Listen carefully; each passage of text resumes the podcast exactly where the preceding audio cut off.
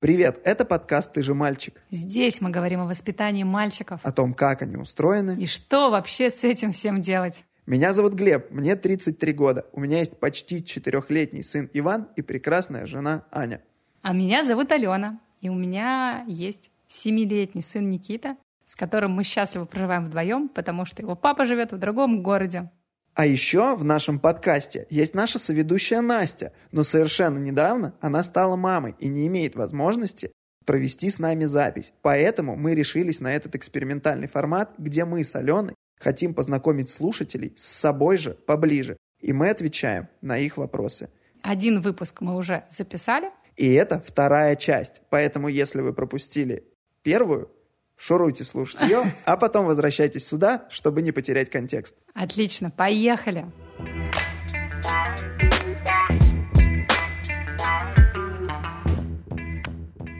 Ален, Да. хорошо, что этот вопрос прислали мне про тебя, Почему? а не тебе про меня, потому что даже физиологически я не имел бы возможности отвечать на такое. Ну-ка. Глеб, добрый вечер. Хотел бы спросить у Алены, кормила ли она грудью и что думает по этому поводу? Мне интересно, почему ты так подзвучил этот вопрос. Это мужчина прислал. А, ты, Да так, нет. ты так мужчин изображаешь. Да. Ну давай по-другому прочитаем. Ну давай. Глеб, добрый вечер. Да, Глеб! Ну подожди, ну... Короче, не быть тебе озвучателем, актером дубляжа. Вот что я считаю, Глеб. Ну это я уже считаю лишнее было. конечно. Не надо было так говорить. Извини. Убила в мечту. Я кормила Никиту грудью до года. И, кстати, по поводу кормления грудью. Перед родами для меня самым страшным было, вот больше всего, чего я боялась после того, как я рожу, даже не самих родов, не вот этой боли во время родов, которые все пугают, а именно я боялась, что мне предстоит кормить грудью. То есть я не могла себе представить, что кто-то трогает мою грудь. Ну, короче, мне казалось это каким-то просто жутким, чудовищным издевательством над женщиной. А, Но при этом я думала, ну, раз так надо, то я попробую. Раз в этой игре такие правила. Да, ну, что уж, чё уж делать, попробуем. И все оказалось э, абсолютно не так страшно, как я себе представляла, и реально работают э, эти все инстинкты естественные, которые каким-то образом делают так, что кормить грудью очень приятно, удобно, комфортно. И э, я очень радовалась, что мне это удается делать, потому что в любой ситуации жизненной Есть ли бабки? Закрыт ли магазин? Да. Еда для ребенка есть. Да, ну нет, и просто с точки зрения, там, когда ты летишь в самолете э, или где-то в каких-то общественных местах, ты всегда можешь отойти в уголок и успокоить ребенка, кричащего, орущего, голодного. При этом тебе не нужно ничего кипятить, какую-то искать смесь. Ну, то есть для меня вот такие вот э, вещи гораздо сложнее, чем вот мой ребенок, он всегда при мне, он, э, я у него под рукой, он у меня. Поэтому, да, я грудью кормила, и, э, я, по-моему, сказала, да, до года. Мне, мне все нравилось. Прекрасные времена вообще. Буду рожать еще, буду кормить грудью еще. Ну, короче, никаких у тебя предрассудков на эту тему нет. Э, Нет, но при этом я абсолютно не осуждаю никого, кто, например, выбрал другой путь и не кормит грудью по каким-то любым своим причинам. Мне кажется, это абсолютно точно выбор каждой матери, и она сама знает, что лучше и для нее, и для ее ребенка. И э, иногда бывают такие ситуации, я знаю про них очень много, когда сложно дается этот процесс, и молодые мамы, они просто, не знаю, на такие жертвы идут, просто себя сами там эмоционально, как-то психологически, физически насилуют, потому что вокруг им все говорят, надо кормить грудью, это правильно. А им там по каким-то причинам им это не удается, но они мучаются и кормят. И мне кажется, что всегда важнее психологическое состояние матери, вообще на первом месте, всегда. Счастливая мама равно счастливый ребенок. Вот я так абсолютно уверена. И неважно, откуда он ест. Неважно вообще. Он Главное, же, что ест. Он же доест. он же- В современном мире, ну, в- ну, в наших как цивилизованных городах, дети маленькие от голода не умирают. Папа, у тебя есть деньги? Сейчас будут. Так, Ален, настала очередь задать вопрос тебе. Пишет слушательница. Алена, как ты справляешься с воспитанием сына в одиночку? Кто и что помогает тебе оставаться адекватной мамой? Ух, хороший вопрос. Действительно. Вообще, э, у меня такое кредо по жизни, что счастливый ребенок равно счастливая мама. Оставаться в адеквате мне помогают бабушки Никиты, которые его периодически забирают, также мое близкое окружение, ну и, собственно, внимание к самой себе.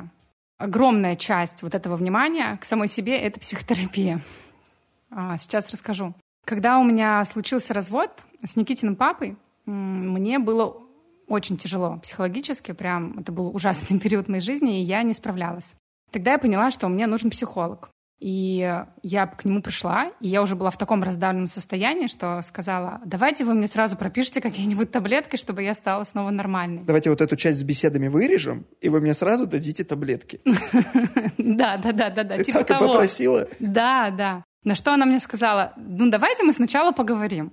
И мы так хорошо поговорили, что мне стало легче, и я стала посещать психолога, ну, так достаточно регулярно. Угу. Как, через какое-то время я вышла в такое стабильное, хорошее состояние и решила, что все, можно уже как бы забить и не приходить. Но где-то примерно через полгода я снова поняла, что у меня внутри какие-то начали копиться внутренние переживания, и что я не очень вообще справляюсь и вывожу огромное количество ответственности на мне, и я не справляюсь.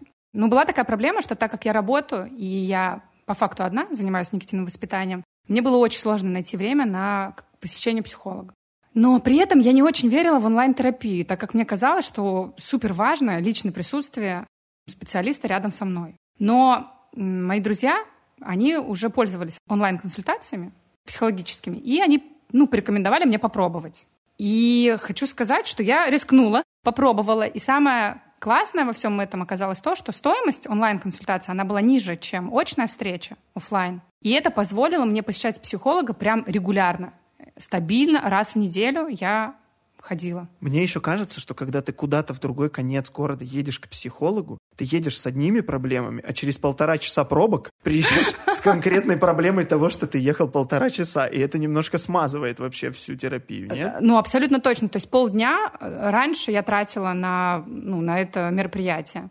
И, собственно, я так и осталась в регулярной терапии. В онлайн-формате? Да, в онлайн-формате. И мне сейчас Э, гораздо легче переживать любые сложности, трудности. И в целом я не могу себе представить свою жизнь э, без этого. Я, на самом деле, э, ну, уже много раз вам говорил, да, и тебе, и Насте, и дома это тоже говорю, что мне, у меня есть ощущение, что мне это необходимо. Но я как будто тоже все время не могу найти на это времени, потому что мне там казалось, да, ну это, это же лично надо, это же человек должен вот, там, там вот сидеть, это же как вот в фильмах, да, вот это вот. Ну еще, мне кажется, вообще, в принципе, пойти первый раз к психологу очень страшно. Это стресс вообще невероятный. И вот из-за этого всего, из-за того, что надо найти время, из-за вот этого стресса, я все время это откладывал постоянно. Вот мне даже Настя подобрала, э, помогла найти специалиста, который, скорее всего, классно с моими вопросами разберется. Ну, потому что Настя, она кандидат в психологических наук, она четко понимает, наверное, куда мне надо, да? Mm-hmm. Вот. Хорошо, что она дала человека, а не адрес клиники. Даже при том, что уже был человек, я даже в WhatsApp уже написал, и вроде как мы начали договаривать, я отложил, потом еще отложил, а потом совсем отложил.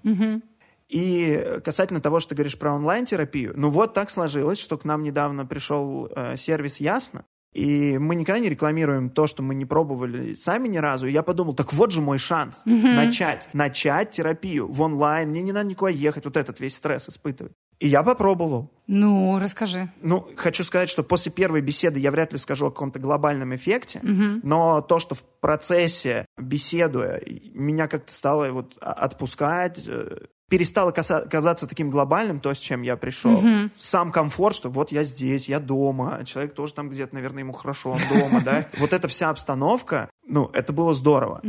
Но, опять же, главное, за что я себя хвалю после того, как я попробовал, что я все-таки смог начать, потому что это было самым стрессовым для меня фактором. Вот, а как я приду, а что я скажу, а мне надо какой-то стендап готовить, чтобы вот поняли мои проблемы, или мне вопросы зададут. Я не понимал. Но я так понимаю, что ты же еще перед тем, как выбрать психолога, ты заполнил э, анкету. Да, и это мне тоже очень понравилось, что мне не пришлось листать огромное количество специалистов, самому выбирать. Я отметил, это было, кстати, тоже очень смешно, там 12 э, пунктов есть, из них надо отметить, ну, 12 критериев, из них надо отметить, какие меня волнуют. И когда я сидел, заполнял, Аня стояла рядом, я такой нажал один. Ну, типа, что меня волнует? Тревожность. Так, два, три, четыре. И она такая, боже, два осталось нетронутыми.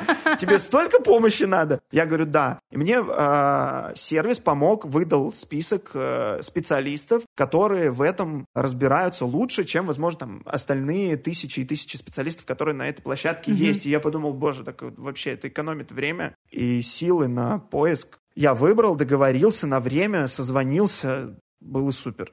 Вот что было на сессии. Первое, что выявила специалист, Но. Ну. что у меня есть желание все в своей жизни контролировать. Мне, возможно, поэтому очень не понравился сервис Ясно, потому что я сам проконтролировал весь путь выбора специалиста от и до. Мне показалось, что это очень удобным. Я думаю, что я продолжу заниматься в таком формате. И, дорогие слушатели, если вы хотите тоже поближе познакомиться с собой и справиться со своими трудностями, или, может быть, сомневаетесь, стоит ли вам начать терапию, советую вам попробовать это через сервис «Ясно». Возможно, решиться на психотерапию вам поможет доступная цена онлайн-консультации, что тоже на самом деле в наше время очень важно. Консультации стоят всего 2850 рублей, а по специальному промокоду BOYS, который вы увидите в описании к нашему выпуску, вы получите дополнительную скидку в 20% на первую сессию при регистрации. В общем, ребята, переходите по ссылке в описании, выбирайте подходящего специалиста, проходите консультации в комфортное время и в любом комфортном для вас месте. Ой, а мальчик, это мой подкаст. Добрый вечер. Вопрос для Глеба. Ругаетесь, спорите, выясняете ли вы отношения с женой при сыне? Что делаете и делаете ли что-то, чтобы этого избежать? Мы, в принципе, как-то очень, знаешь, так агрессивно или там слишком эмоционально крайне редко спорим или там ругаемся, скажем так. Вообще редко ругаемся очень. Бывает, что мы при сыне разговариваем друг с другом на какие-то темы, где мы не согласны друг с другом. Но мы всегда объясняем, что вот у мамы может быть одно мнение, у папы может быть другое, папа отстаивает свое мнение, мама свое. Мы не бьем друг друга, мы там не оскорбляем друг друга.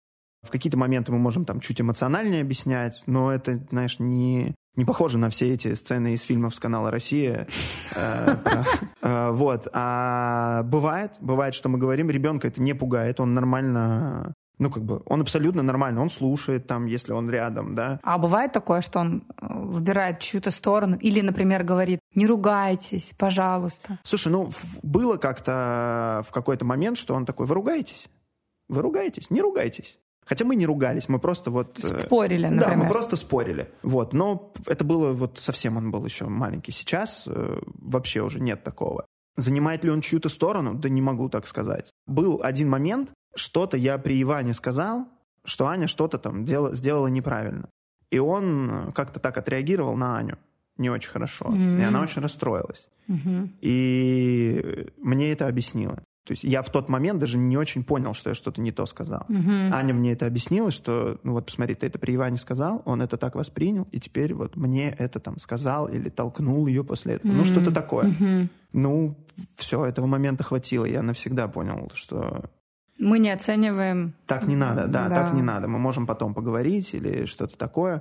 Но нет, мы, в принципе, очень мало ругаемся. Там, Идеальная принцип, семья. Принцип, принцип молчунов просто. Если мы обижаемся, мы это... Мы так, знаешь, вздохом. Я вздохом, я... Ой, я всегда вздыхаю. Это вообще... Аня просто иногда такая... Глеб, ты так достал вздыхать. А я такой, типа... Вот. А я просто послушал или почитал где-то, что типа дышите. А. И я так это воспринял. Вот. Ну не, я реально, я всегда, если чем-то недоволен, я сначала, блин, вздыхаю. И я могу этого даже уже не замечать. Да, я замечала, А Аня иногда просто говорит, Глеб, сколько можно? Ты просто... Скажи, и все, словами. Да, у тебя что, астма, блин, ты что?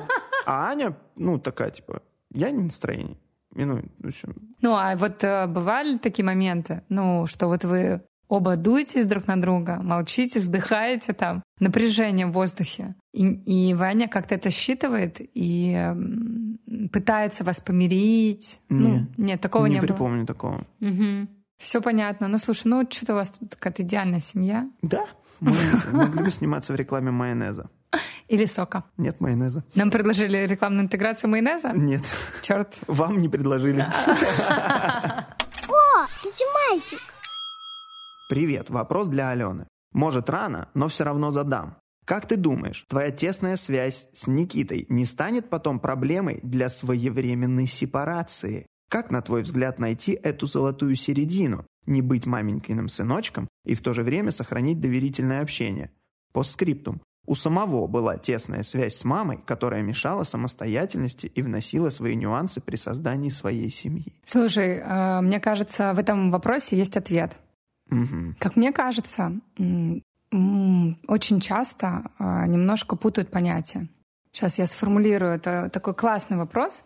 Тесная связь и доверительные отношения не равно, когда за ребенка мать делает выборы и все решает за него. Понимаешь? Ну, то есть а, я очень хочу сохранить доверительные отношения с Никитой и нашу тесную связь на всю жизнь. Но при этом с каждым его годом, когда он становится старше, я чувствую, что мы действительно немножечко, ну, потихонечку эм, как бы разделяемся, да? То есть если представить себе это визуально, то пуповина все дальше и дальше, она все рвется, рвется и рвется и рвется. То есть понятно, что сейчас он еще маленький, и много вопросов э, я решаю за него. Ну, это мы говорим про вопросы какие-то безопасности, да, обычных, э, обычной заботы о ребенке, которые я как родитель должна осуществлять. Накормить, напоить, одеть, э, решить, э, куда он будет ходить в сад, ну какие-то вот эти бытовые вещи. Плюс безопасность. И здоровье. И здоровье, да. Но что он наденет, во что он будет играть, какую музыку он будет слушать, с кем он будет дружить,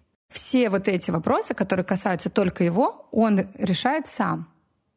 И, собственно, в дальнейшем так и будет продолжаться. Он будет становиться старше, его зона ответственности будет увеличиваться. За ответственности за себя. Банальный пример. На днях я оставляла Никиту в гостях э, у бабушки, угу. а сама была на работе. И я забираю его вечером, мы едем домой, он мне говорит, мама, ты представляешь, я сегодня съел три мороженых. Я говорю, чего? Он говорит, ну вот так вышло. Там так действительно сложились так обстоятельства, э, что, в общем, было две бабушки, и, короче, под шумок он съел три мороженых. На что я ему сказала, Никит, ну, ты понимаешь, что это неадекватное количество сладкого за один день. Вообще мороженое это... Ты сам прекрасно знаешь, что это такой продукт, который, да, это сладость, угощение, но это не на каждый день. И при этом не несколько раз в день.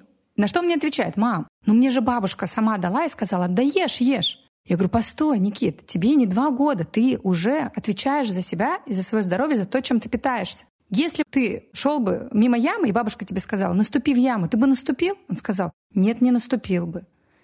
Но мама, еда, говорит, это другое. Я говорю, еда — это то же самое, тебе уже почти 7 лет. Ты... Ты знаешь, а... что такое инсулиновая кома? Ты должен осознавать. Ты, ты прекрасно знаешь про продукты и все остальное, про вред их. И ты можешь сказать, бабушка, я уже сегодня съел два мороженых, третье будет лишним. Такой, да, мам, ты права. Ну, про яму понятно, про еду как-то мне сложнее.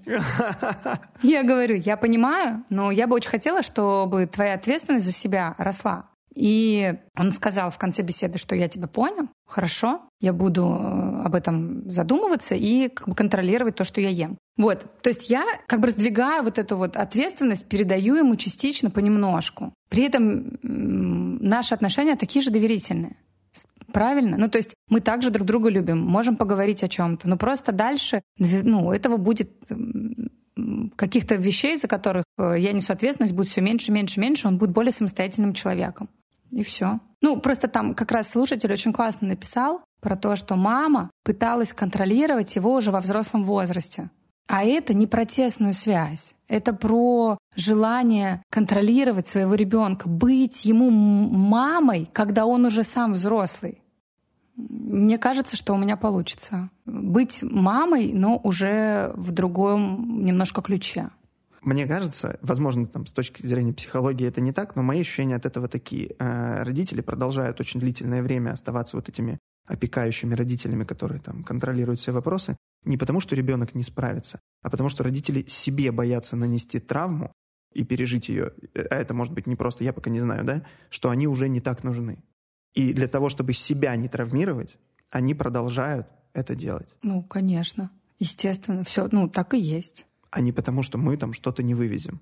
Мы, возможно, не вывезем, но задача ну, не родителя, взрослого человека, как раз-таки дать ему возможность самостоятельно справляться с любыми сложностями. Я вот не знаю, когда, например, когда-то же меня не встанет, неизвестно в какой момент. И прикольно подготовить своего ребенка к самостоятельной жизни, дать ему возможность решать различного рода проблемы и задачи самостоятельно. Это вообще, мне кажется, самое главное, что мы можем дать своим детям. Да.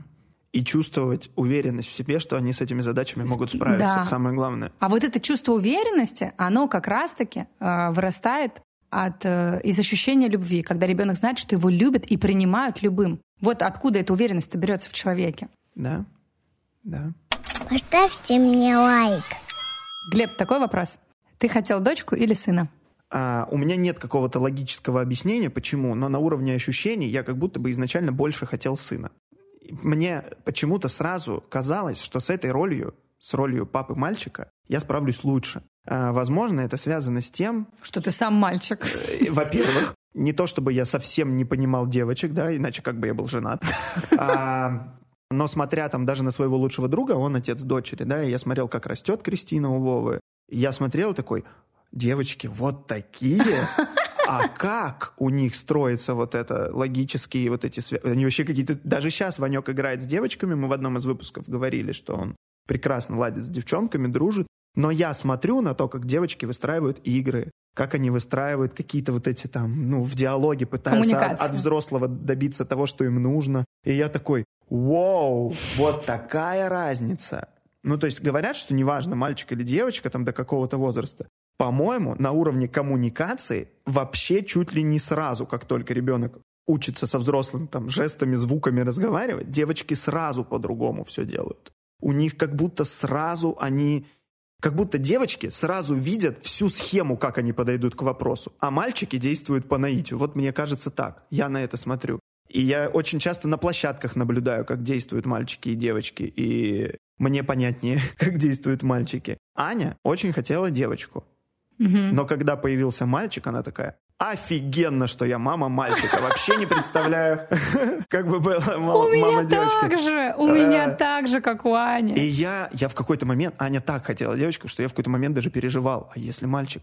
А нет, мы уже узнали, что будет мальчик, и я такой, блин, Аня, наверное, расстроится, расстроится. Но она все не расстраивалась, и не расстраивалась, а потом появился Ваня, а потом он начал подрастать, и она уже кучу раз говорила, блин, так офигенно, что я мама мальчик, это так прикольно. У Ани младшая сестра в два раза младше нее, то есть Аня с самого рождения уже там с ней нянчилась. Mm-hmm. И, то есть, как Короче, прям, она уже побыла она прям, в роли. Как, она прям как взрослая, uh-huh. да, уже с девочкой э, возилась, скажем так. А, и, наверное, поэтому она себя больше представляла мамой mm-hmm. девочки. Mm-hmm.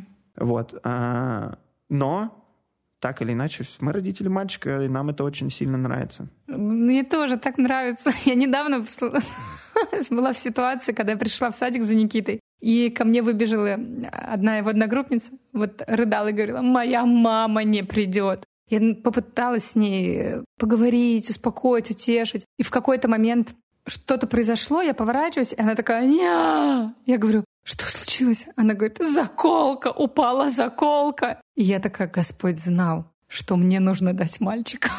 Ну, конечно, мальчики... Блин, ну, подожди, у нас Иван сейчас, ему там три с половиной, возможно, у него продолжается этот кризис там Трехлет? трехлетки, э, но у него может там упасть какой-нибудь за кровать машинка, и это будет вот прям Да нет, трагедия. я понимаю, естественно, ни в коем случае я не хочу сравнивать. Я прекрасно понимаю, что ну, девочки, это восхитительно. Я мечтала о девочке, мечтала, мечтала просто. И вообще не понимала, что с этими... Мне кажется, вообще, это, знаете, это классическая фраза всех будущих родителей. Они говорят, когда они ждут про девочку, им говорят, у вас будет мальчик, они говорят, а что я с ним буду делать?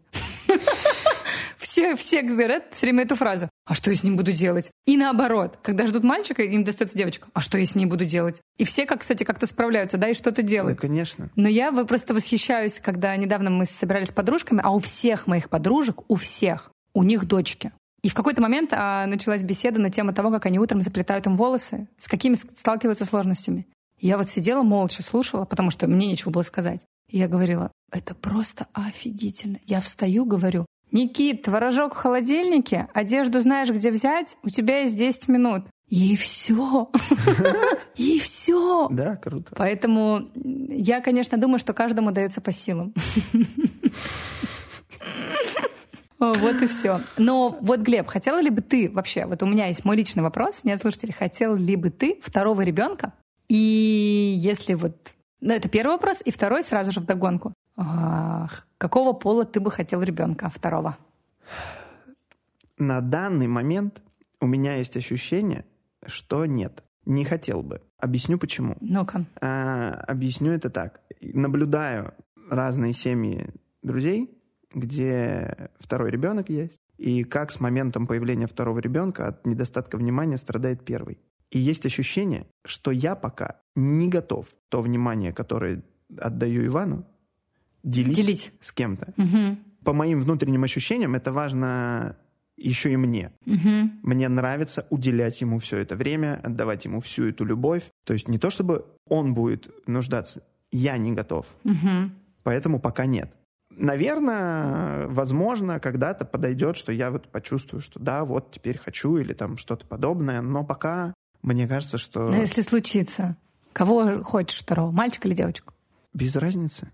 Мне кажется, без разницы. Я не могу тебе сказать, пока я не Просто хочу. интересно. Ну, понятно. Пока не могу тебе сказать, потому что не знаю. Вот Пока вообще не... Не думаешь об этом? Да, да. Мгм. Понимаю тебя. Мне всегда, я тоже все время думаю, мне вот так интересно, мы с тобой родители одного ребенка, а мне всегда интересно, каково это быть родителем двух детей. Что ты чувствуешь? А как вот эту любовь всю, она как-то делится или добавляется новая любовь? Как это работает? Это Пока только что- на практике, мне кажется, можно понять. Вот именно поэтому, именно по тому, что я вижу вокруг, да, а, в плане там семей, у которых там, вторые дети появились, есть ощущение, что не добавляется, а приходится делить. Ну вот И и- силы, и любовь, и внимание, что важно, Ну, что является точно. проявлением любви, мне кажется, в какой-то степени. Ну да, да. Поэтому, наверное, пока я не готов. Надо спросить у слушателей. С двумя детьми. Да, да, скажите, что думаете, потому что, возможно, я, как отец одного ребенка, Передумаю. вообще ничего вообще нахрен в этом не понимаю, и поэтому так об этом думаю. Мой любимый подкаст. Алена, Да. спрашивают тебя, возникает ли чувство вины или плохой мамы? Если да, то как справляешься? Скажу честно, не возникает.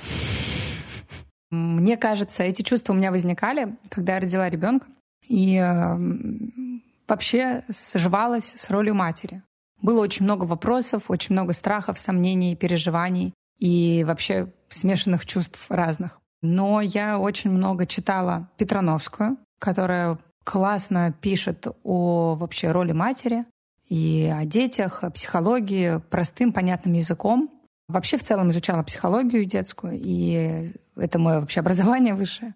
И я не знаю, как так получается. Наверное, в совокупности все, все вот эти мои знания, моя потребность э, вообще в изучении педагогики, психологии детской привело меня в какой-то момент к тому, что я просто чувствую себя всегда самой лучшей мамой для своего сына. Я, я не знаю, как это объяснить. Может быть, это звучит как-то самоуверенно, самонадеянно. Сама себя не похвалишь, никто тебя не похвалит. Но- Но это так имеется в виду. Да, но у меня абсолютно четкая уверенность. Никакое другое чужое мнение не может его сломить. Ну, в том плане, что я очень сомневающийся человек вообще по жизни. В плане творчества, в плане каких-то, может быть, иногда профессиональных своих навыков. Много-много моментов, из-за которых я сомневаюсь вообще в жизни. Но почему-то именно в этой сфере своей жизни, а, в сфере материнства, у меня нет никаких сомнений. Я просто знаю, что я очень классная мама. Я знаю, что я очень люблю своего ребенка и даю ему вот максимально столько, сколько могу дать. И если я совершаю где-то ошибки, я себя за них не виню, я про них думаю, отрефлексирую и пойду дальше. Вот. Поэтому плохой мамой не считаю, чувство вины не испытываю. А, Я супер мама. И мне кажется, что именно этого чувства часто не хватает а, многим мамам вокруг меня. Я наблюдаю за ними. Меня окружают чудесные, восхитительные, невероятные мамы, которые как раз-таки в себе сомневаются. И мне очень хочется прям взять их за руку и сказать, ты лучше. Но я понимаю, что это не работает. Это только внутри каждого из нас. Вот эта уверенность, она вырастает. Э, Не знаю откуда. У каждого, видимо, какой-то свой путь. Но ее, эту уверенность, мне кажется, классно вырастить. Ты заикнулась в ответе как раз э, немножечко про вопрос, который я еще не успел тебе задать, хотел оставить его финальным. для тебя, но так как э, у тебя уже профигурировала Петрановская, э, слушательница спрашивала книги по воспитанию детей, по детской психологии, которые тебя зацепили, и ты бы, несомненно, могла посоветовать. Ну, это Библия для всех родителей. Это «Тайная опора Петрановской». Это определенно точно Дима Зицер, а, его книги. Также его передача «Любить нельзя воспитывать», которая в разных форматах, ее можно найти в интернете. Я еще читаю паблики, которые мне откликаются в Инстаграме, в запрещенной сети. Это Family Tree и э. Нет, это нормально. Нет, это, и нет, это нормально, да. Это, по сути, один и тот же паблик, просто один посерьезнее, а вторая, по-моему, второе его проявление — это мемасы, да? Ну, да, да, да, да, да. Как-то да. они в Инстаграме как разделены, как в этой так. запрещенной сети. Да, да, да. да. А, и бесконечно, бесконечно рекомендую тоже телеграм-канал и инстаграм-аккаунт э, психолога Вики Дмитриевой. У нее тоже есть книги, я их еще пока что не читала, но мне кажется, она очень много информации дает в своем телеграм-канале и в, в своем инстаграм-аккаунте. Полностью вообще разделяю все ее ценности по отношению воспита... к воспитанию детей. У нее трое сыновей, кстати. Очень хочу как-нибудь пригласить ее к нам на передачу, на наш. И много прикольных практических лайфхаков, которые она дает, я использую в воспитании Никитоса. Ой, какая у вас красивая девочка. Вообще-то это мальчик. Ну давай вот такой вопрос задам. Чему ты обязательно хочешь научить Ивана? Принимать людей такими, какие они есть. Потому что особенно сейчас, в то время, ну, та точка в истории, в которой мы оказались, угу. это является невероятной болью в нашем обществе невероятной проблемой, я думаю, самой большой, из-за чего все случилось. Поэтому я каждый день э, думаю о том, что я главное, чему я хочу его научить, это не какие-то там навыки бытовые, физические, там, не знаю, проявления талантов, а именно принимать людей такими, какие они есть.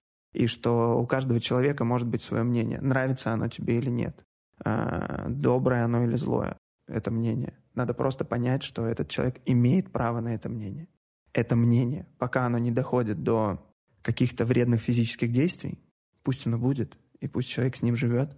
И ты должен просто понимать, что люди есть разные. И все. Во всех отношениях. А ты сам умеешь принимать людей такими, какие они есть? Думаю, что больше да, чем нет.